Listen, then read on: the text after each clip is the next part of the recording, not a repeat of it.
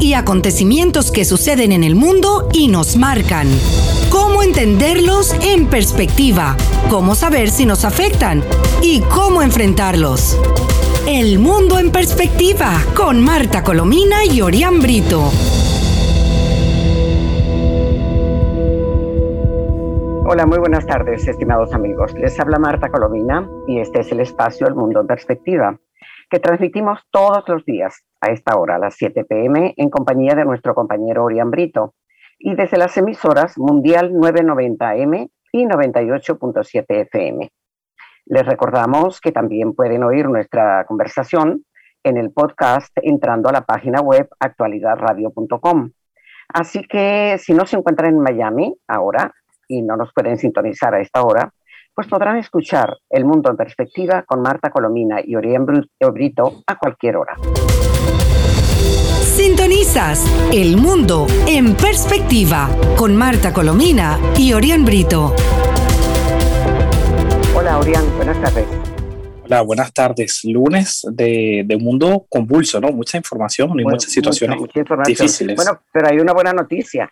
Que los restos del cohete chino, afortunadamente, salieron fuera de control eh, y cayeron en el Océano Índico sin causar daño ninguno, porque no sería un, alivio. si no tenían del aparato, ¿no? Hay que ver. Sí, sí, sí. Eh, todo el fin de semana el planeta estuvo a la expectativa de lo que podría pasar, porque hay que decir que el régimen chino manejó con opacidad eh, el descenso de, de, ¿qué, es lo que, ¿Qué es lo que el régimen chino maneja con transparencia, por favor? nada, exactamente. absolutamente. Pues fíjate que lo, lo que dice la información es que la mayor parte de los restos del cohete chino que se llama Larga Marcha 5B, no me digas por qué, se desintegraron afortunadamente al colisionar con la atmósfera y cayeron en el Océano Índico, poniendo fin a todas las especulaciones que hubo durante el fin de semana, que si iban a caer en Chile, que si iban a caer en, España, que si iban a caer, en fin. Y sobre todo sobre si su regreso a la Tierra podía causar daños mm, grandes, ¿no?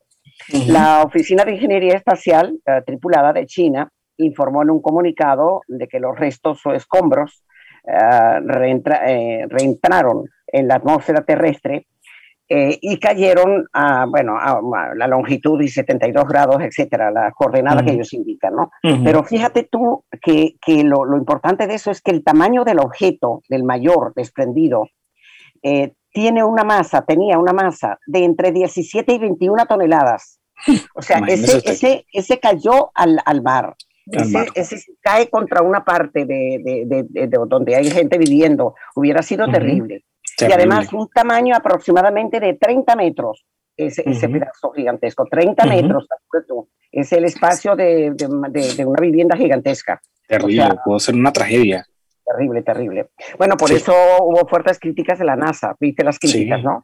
Sí, sí, eh, y, y, también el secretario de Defensa de Estados Unidos dijo que China fue negligente a permitir el, el regreso descontrolado de, de, un objeto tan grande, ¿no? Por lo que que dice.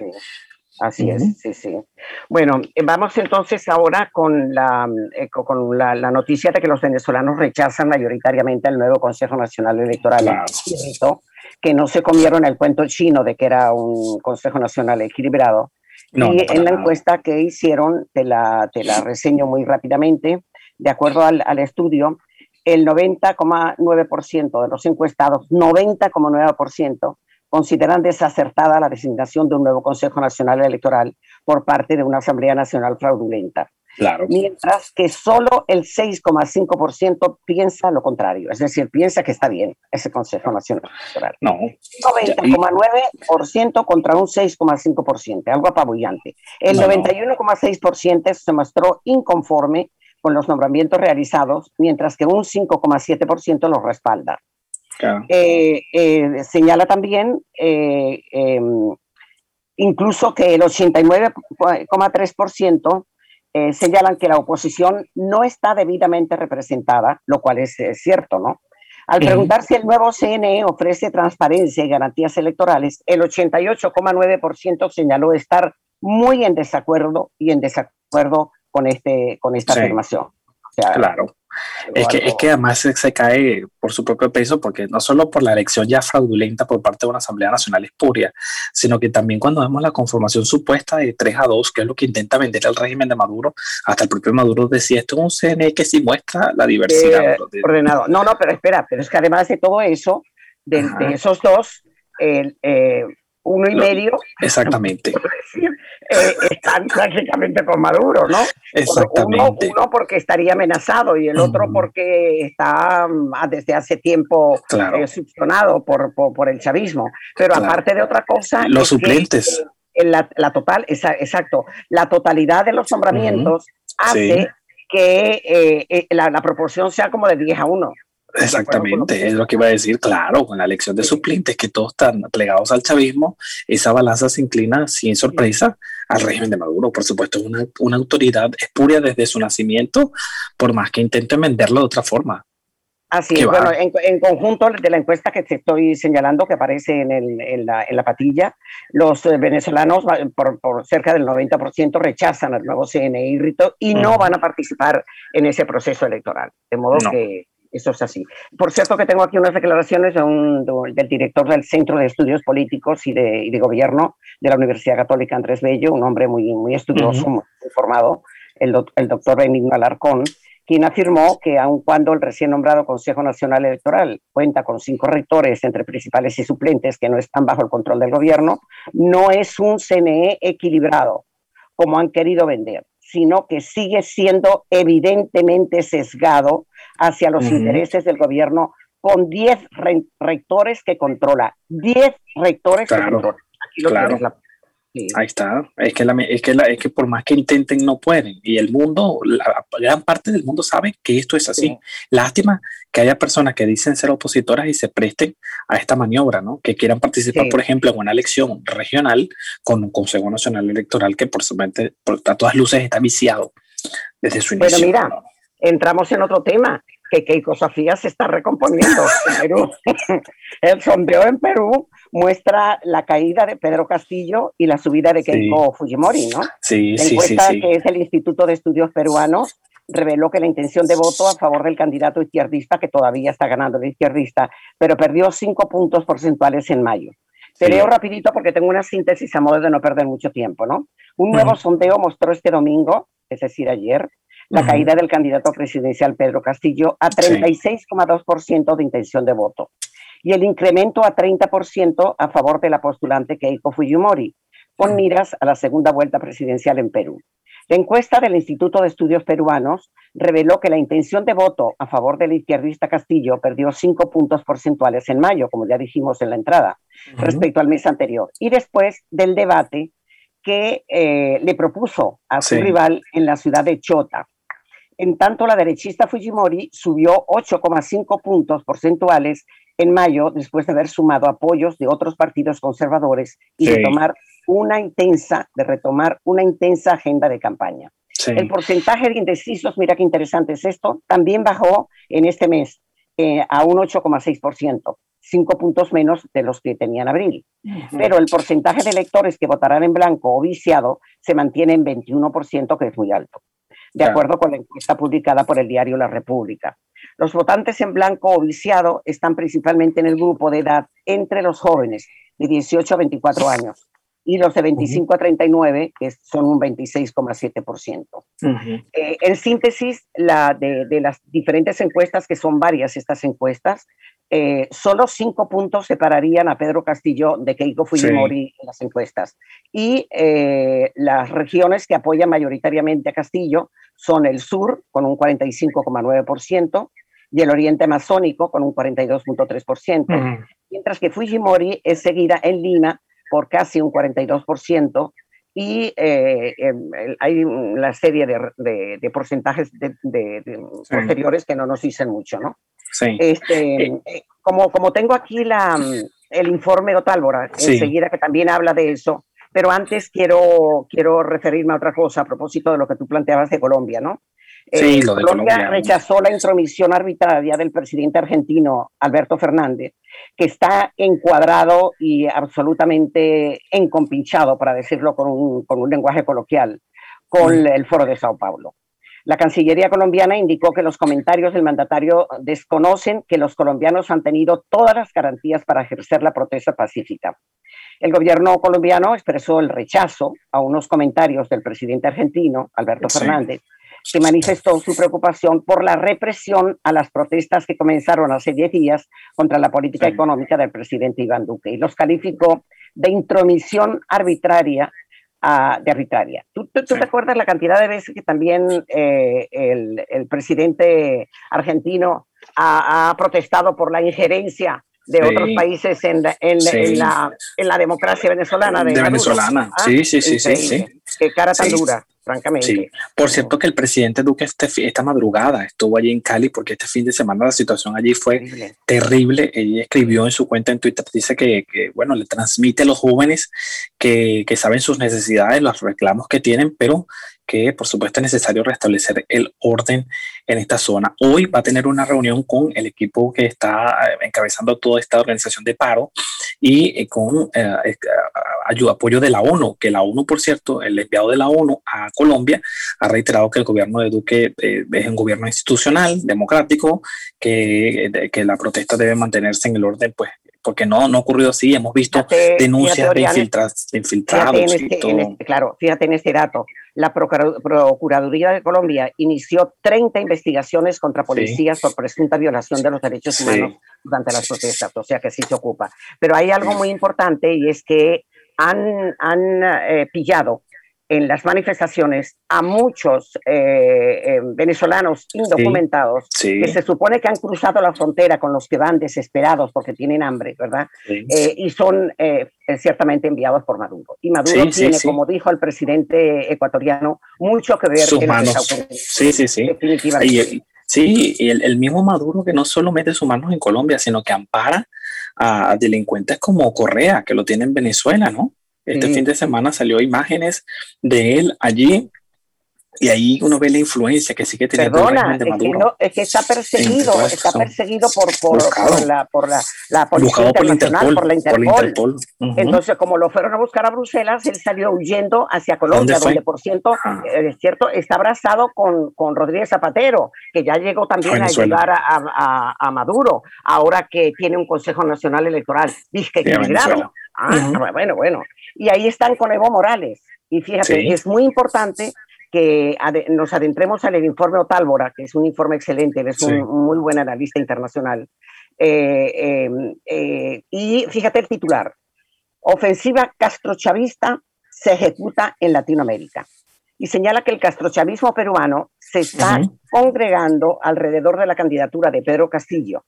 La candidatura oficial del castrochavismo en Perú en las elecciones del pasado 11 de abril Verónica Mendoza notificó su respaldo a Pedro Castillo, atendiendo el llamado hecho públicamente por el uruguayo José Pepe Mujica. Aquí está también el Foro Sao Paulo, el de Mujica. Y el boliviano Evo Morales, que está, repito, en Venezuela con eh, Correa, Y está con, con Rodríguez Zapatero. Eh, y está también eh, Castillo, dice, quien corre bajo las siglas del Partido Perú Libre y quien se propone convocar a una asamblea constituyente que es el signo del, del chavismo, eh, de, esta Asamblea Constituyente, en la que lamentablemente cayó Chile, no saben la que se está metiendo. Eh, y em, y ah, está, tiene de, competidora, como sabemos, a la heredera política de Alberto Fujimori, quien intenta congregar a su alrededor a los sectarios tradicionalmente de, derecha, ¿no?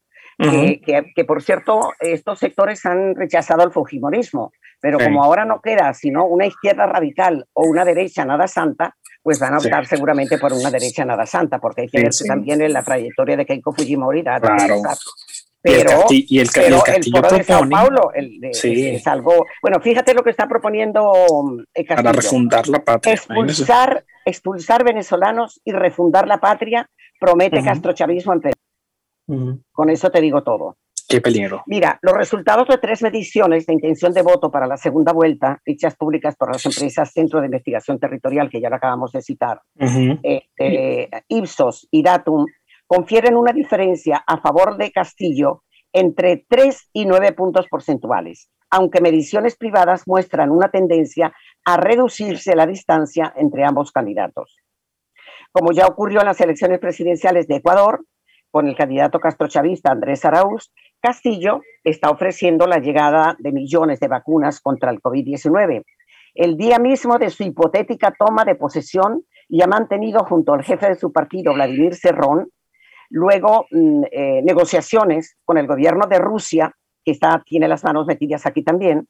O sea, está movilizada toda, toda la, izquierda y todos los, los, gobiernos que han estado apoyando también a Maduro, ¿no? En este sentido, este Cerrón es un reconocido operador político del régimen cubano en Perú. Luego de conocerse los resultados de la primera vuelta que le dieron mayoría a Castillo, ha intentado minimizar la relevancia de Cerrón. Sin embargo, Castillo y Cerrón asistieron juntos a una reciente reunión con el embajador ruso Igor Romachenko, celebrada el 20 de abril, o sea, hace poco más de, tres semanas, ¿no? De tres semanas. Así que sí. Ah, Fíjate, el expresidente brasileño Lula da Silva, quien intenta construir una alianza electoral a su alrededor para enfrentarse con a Jair Bolsonaro en las elecciones del 2 de octubre del 22, igualmente está utilizando en su ya abierta campaña propagandística el tema de la pandemia y sus buenas relaciones con el gobierno ruso como argumentos a su favor. O sea que están, hay una unidad peligrosísima alrededor de Castillo, alrededor de Lula, alrededor de Chávez, alrededor del, del, bandido de Nicaragua, algo verdaderamente terrible. Fíjate, las embajadas rusas están muy activas dando soporte al intento castrochavista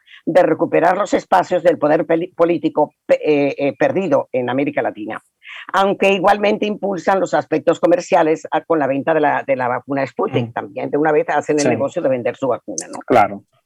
Fíjese que, hay preocupación por parte de la ala eh, empresarial en Perú eh, ante este, digamos, ligero preferencia que tiene Castillo en, este sondeo presidencial. Todavía quedan tres semanas para que sea esta segunda vuelta y creo que muchas cosas pueden cambiar. Keiko Fujimori, por cierto, suscribió hace unas horas un juramento por la democracia que ha sido propuesto por diversas organizaciones civiles y que tiene como objetivo que mm. ella se comprometa a respetar la independencia de poder. Es algo que usted sabe que estos regímenes comunistas... Eh, eh, es lo que más supera. Entonces, bueno, ya, ya firmó esto y está trabajando muy activamente. Ya también Pérez Aliaga, que fue un candidato en la primera vuelta, ya estuvo este fin de semana también haciendo campaña por ella, así que es muy positivo para que se logre esta fuerza que, que, impida a todas luces la llegada de, un retroceso. Fíjate, fíjate, lo que dice el, el internacionalista Edgar Palora, que repasa la situación de América Latina.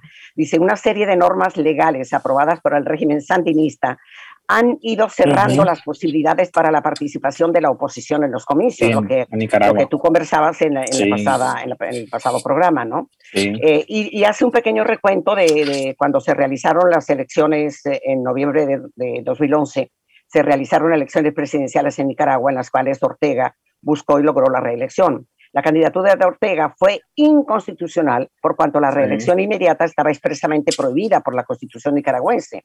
Una alianza de Ortega con el presidente Arnoldo Alemán, quien procuraba zafarse del proceso judicial en su contra, permitió que la Sala Constitucional de la Corte Suprema en Nicaragua autorizara la candidatura de Sandinista. Esa fue la muerte absoluta de Nicaragua eh, ah, y, el, triunfo permanente y, artificial y tramposo de, Daniel Ortega. ¿no?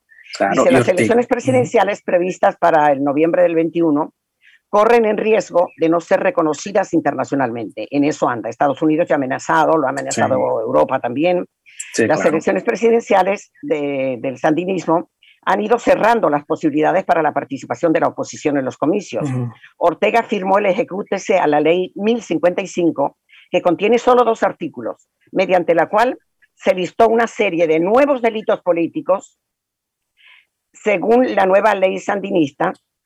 Los nicaragüenses que encabecen o financien un golpe de Estado que alteren el orden constitucional, que fomenten o insten a actos terroristas, que realicen actos que menoscaben la independencia, la soberanía y la autodeterminación, que inciten a la injerencia extranjera en los asuntos internos, pidan intervenciones militares, se organizan, etcétera, una lista interminable. Todo eso lo determina, lo determina el régimen de, Daniel Ortega. Pues todos esos no van a poder votar. O sea, no va a poder votar nadie. Nadie. Que se oponga a él no puede votar. Claro, y si a eso le suma la, constitución del Consejo Nacional Electoral nicaragüense, que está totalmente tomado por, por, Ortega, los medios en Nicaragua, ni medio independiente, todos fueron cerrados. Las empresas de publicidad las controlan los hijos de Ortega. Entonces es una situación imposible para cualquier persona que un gobierno absolutamente terrorista y de mafias, como, está, como está ocurriendo con el de Maduro en, Venezuela. En Venezuela. el gobierno de Estados Unidos se pronunció el 6 de mayo de este año sobre la reforma electoral sandinista. La nota del portavoz del Departamento de Estado, Ned Price, afirma que la Asamblea Nacional Nicaragüense aprobó una legislación que negará al pueblo de Nicaragua elecciones genuinamente libres y justas. Las medidas electorales que se contraponen a las solicitadas en la resolución de octubre del año 2020 de la Asamblea General de la OEA no prevén la presentación oportuna y transparente de los resultados ni la observación electoral interna o internacional independiente. En fin, y fíjate que aquí señala también que la Unión Europea también ha rechazado el sistema de, de, eh, elecciones por considerarlo absolutamente fraudulento y que no va a ser reconocido. O sea que Nicaragua va a caer en, el misma, en la misma situación de Maduro, Venezuela. porque están realizando elecciones que son una pantomima, que son una, una, parodia y que son para permanecer en el poder. Eh, Sin duda. Mire, queda poco tiempo, pero no sé si vio eh, que me, sorprendió muchísimo, que sobre Venezuela, por cierto, no me sorprende porque es del gobierno de Pedro Sánchez, pero la secretaria de Estado de Exteriores de España, Cristina Galash, dijo que eh, la política del gobierno español con Venezuela es de acompañamiento y de no tutelaje, ya que deben ser los, dice ella, los propios venezolanos los que encuentren la salida a la política de su crisis. Pero, ¿qué vas a esperar después de haber reconocido el Consejo Nacional Electoral como un paso para llegar a la democracia, por el amor de Dios? Exactamente, estamos Maduro, Maduro suscribió eh, se, está moviendo como pez en el agua y, muchos analistas señalan que esa es la razón por la cual algunos están haciendo los locos y reconociendo a ese Consejo Nacional Electoral espurio, ¿no? Suscribió un acuerdo con el Programa Mundial de Alimentos de las Naciones Unidas para permitir el ingreso de la comida para consumo de escolares venezolanos. El 30 de abril, el gobierno de facto ordenó la concesión de prisión domiciliaria a seis ciudadanos estadounidenses en Caracas del grupo Citgo y que formaban parte del personal de esa petrolera. Al mejor estilo del gobierno cubano, Maduro envía al exterior algunas señales, señales de buena conducta que pudieran ganarle voluntades en Washington y Bruselas para que les sean retiradas las sanciones económicas al régimen que enfrenta justamente eh, Maduro, ¿no? Se quedará esperando porque gracias a Dios, al, menos las voces fuertes de los senadores y el Departamento de Estado está claro. Digo, el Departamento de Estado del propio Anthony Blinken que han sido claros respecto a la política de la administración. Mira, mira esto, mira esto respecto a lo que decíamos que lo tenía parte y no lo había visto de, los colombianos. Eh, que van a expulsar a venezolanos eh, em, eh, y em, el ministro de, de la Defensa de Colombia denunció una fuerte presencia de venezolanos en las protestas sí, sí, sí. ¿no? Sí, claro, porque están aprovechando, por supuesto, del régimen de Maduro y, por supuesto, mire, aprovechando lo que pasa no solo en Colombia, en Venezuela, que involucra a los dos, ya Fundarredes denunció que seis militares venezolanos que, que estuvieron en la emboscada que sufrieron eh, allí en Apure están secuestrados por disidencia de la FARC. Esto lo denuncia Fundarredes. y el silencio del Ministerio de la Defensa frente a esto es una vergüenza. Fíjate, dice, eh, siempre según la zona es un trabajo de la agencia EFE, lo que tú señalas, dice que al menos seis militares venezolanos fueron secuestrados por un grupo de disidentes. Y eh, lo, lo, peor de todo esto es que las fuentes oficiales y castrenses han difundido escasa información o ninguna información sobre los combates en Apure y ni siquiera han confirmado a qué grupo combaten. En un inicio reportaron la muerte de ocho militares y nueve terroristas entre el 21 de marzo y el 5 de abril y a partir de ahí cayeron en una mudez absoluta. ¿no? Y también, también eh, Tarazona eh, estaba, mm, eh, publicó anteriormente a esta información por vía de Fundaredes, su ONG, que publicó la lista de militares desaparecidos durante el conflicto armado en Apure, que tampoco lo ha hecho la Fuerza Armada. No, no, no, no, el silencio del Ministerio de la Defensa es vergonzoso y es prácticamente una traición a la patria, que ellos siempre usan ese argumento para, para atacar a quien, a quien piense distinto. Lo que están haciendo con los militares es realmente una atrocidad que hay que seguir denunciando. el diputado ecuatoriano está condenando que Rafael Correos, Correa se esconda en Venezuela. Claro. y, es, que, es, que, además, es que además se esconde y se burla de, de todo el mundo, ¿no? Allí salió con su mamá en el Hotel Humboldt eh, celebrando el Día de las Madres y uno dice, bueno, ¿y quién paga eso? El régimen de Maduro. Sí, bueno, déjame decirte que el Hotel Humboldt tiene también una, una casa de juegos, tiene una ruleta y tiene de todo y cuesta más de mil, mil dólares aparentemente por día. Claro, que como Correa, Correa es un pana, eh, claro. lo, que, lo, que, van a pagar son los contribuyentes venezolanos. Exactamente, es así. Mira, Austria, Croacia, Estonia, Grecia y Suecia renovaron el reconocimiento a Guaidó en un acto de, trabajo del embajador que es muy activo, Viera Blanco, el embajador Viera Blanco, en Canadá. Sí, sí, sí. Sí, que ha estado muy activo y que ha hecho un trabajo muy, muy, muy unido con el gobierno de Canadá para mantener firme la postura contra, contra el régimen de Maduro. Mira, otra, otras, um, hay, hay, una gran cantidad de tips. Eh, la Academia Nacional de Medicina. Dos minuticos. Sí, la Academia Nacional de Medicina está pidiendo a Estados Unidos donar parte de su excedente de vacunas a Venezuela. Sí, porque Venezuela no ha llegado más nada. volviendo al tema de Colombia, capturan en Cali al alias El Lerma, un presunto cabecilla del ELN que iba a lanzar una granada y que ha estado como parte muy activa en la violencia y en, las muertes que han ocurrido en, Colombia. Sí, aquí está Maduro diciendo que el neoliberalismo, eh, mira tú esto, el neoliberalismo ha hundido a países pero hoy se siente el despertar de los pueblos. Qué descarado, ¿no? No, no, no. Terrible. El, el, el nuncio apostólico de, de, Venezuela fue trasladado por el Papa a, Europa y, y Aldo Giotano va a ser el nuevo nuncio en la Unión Europea tras presidir la beatificación de José Gregorio Hernández y dice que desde allí va a explicar la situación terrible que están pasando. Amén, para que el Papa lo entienda. Luego, migrantes venezolanos son encerrados como con delincuentes en cárcel de Curazao. En Curazao. Pedro Pablo Peñalosa. Perfecto. Bueno, ya tenemos que despedir. Eh, mira, Andrés Velázquez, otro, que sobre el nuevo CNE. Nada ha cambiado y Maduro sigue con su estrategia de dividir. Es así. Eso sí. Así que, bueno.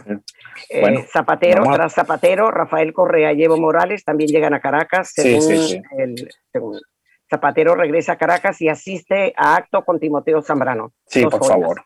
Sí, por cierto, por cierto que eh, este, se, se, comenta que la razón de la visita de, de, Zapatero es porque va a tratar de convencer al presidente Biden de levantarle las sanciones a, sí, sí, que se siente Ahora, la pregunta que cabe hacerse es, ¿Biden tendrá alguna, eh, este señor Zapatero tendrá alguna credibilidad con Biden? Por eh, favor. digo yo. supongo que Biden está muy, bien, muy bien enterado ¿no? de todo lo que ocurre ahí. Claro. Bueno, bueno mira, otro, otro acto. Ya, ya el tiempo. Otro acto hospitalario. Los hospitales de la Fuerza Armada no están atendiendo a militares retirados con COVID, porque están retirados. Algo verdaderamente criminal. Bueno, pues ahora, como se nos terminó el tiempo, hacemos lo que les decimos siempre. Gracias por la atención que nos dispensaron. Y el próximo día vamos a hablar de, de la situación de muchos uh, uh, migrantes venezolanos, que la situación es terrible. Y en este momento los cálculos que se hacen en el mundo sobre la, el volumen de la migración venezolana superaría a la, a la migración siria. Es mucho decir. Así que gracias amigos por la atención dispensada y hasta el próximo Hasta la próxima. Hechos y acontecimientos que suceden en el mundo y nos marcan. ¿Cómo entenderlos en perspectiva? ¿Cómo saber si nos afectan? ¿Y cómo enfrentarlos? El mundo en perspectiva con Marta Colomina y Orián Brito.